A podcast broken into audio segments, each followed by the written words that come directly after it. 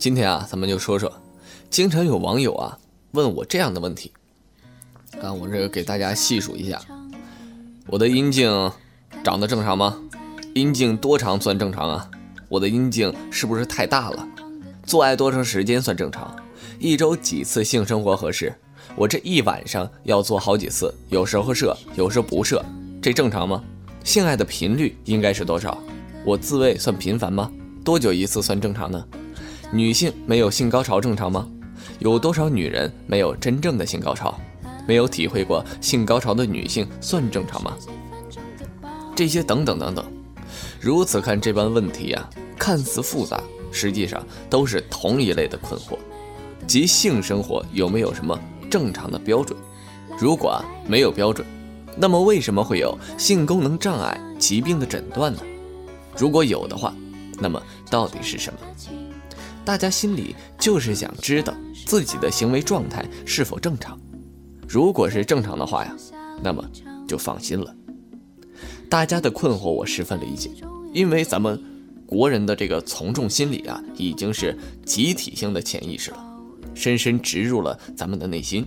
即使是有质疑，只要知道自己属于大多数的情况呢，就安心了。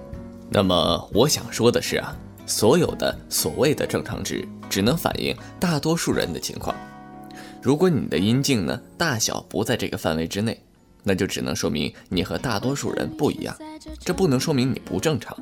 所以啊，这样说来，如果你对自己的性生活满意，那么你的性器官长成什么样子都没有问题。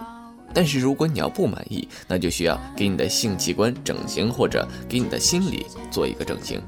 更何况。性功能在衡量的标准上并没有客观的指标，比如插入到射精的时间多久算正常，这个问题根本没有客观的标准，因为这个数据影响的因素实在太多了，比如你的性伴侣状态、你们的兴奋程度，还有这个性生活环境的有无干扰、性伴侣是否满意、你自己是否满意等等。也就是说呀，如果你们很快同时达到了性高潮，时间再短也不是早泄；如果你总是没有性高潮，那么时间再长又有什么意义呢？大家总是担心早泄阳痿，因为这个严重影响男性的自信。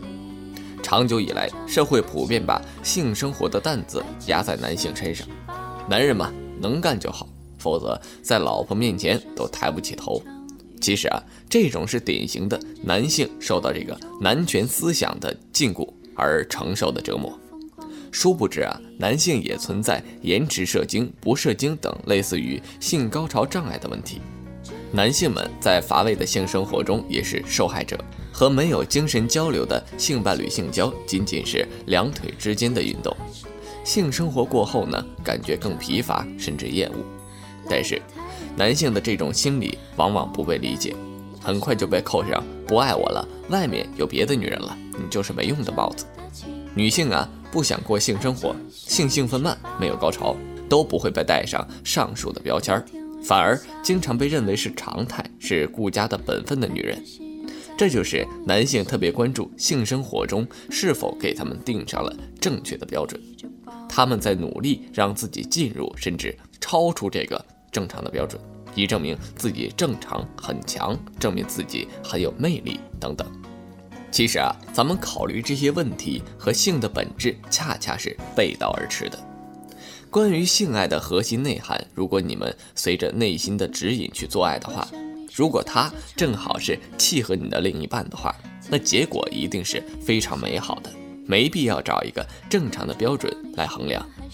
没有必要用一个数值去评判自己的性。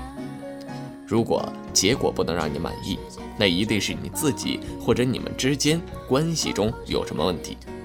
只需要从这两个方面去思考就行了，也没有必要急着用正常标准给自己戴一个有病的帽子。因为一个人的性能力呢，一定需要一个性关系作为载体去衡量。也就是说，你和不同的他会有不同的性表现，甚至有天壤之别。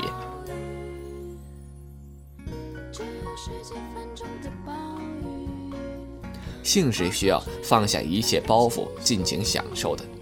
被条条框框规范住的性肯定是糟糕的。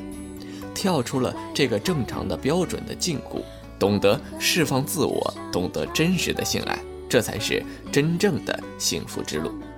狼友们，你们听懂了吗？昨天晚上下了一场雨，看着行人在雨中游戏，每个人都疯狂的躲避着暴雨。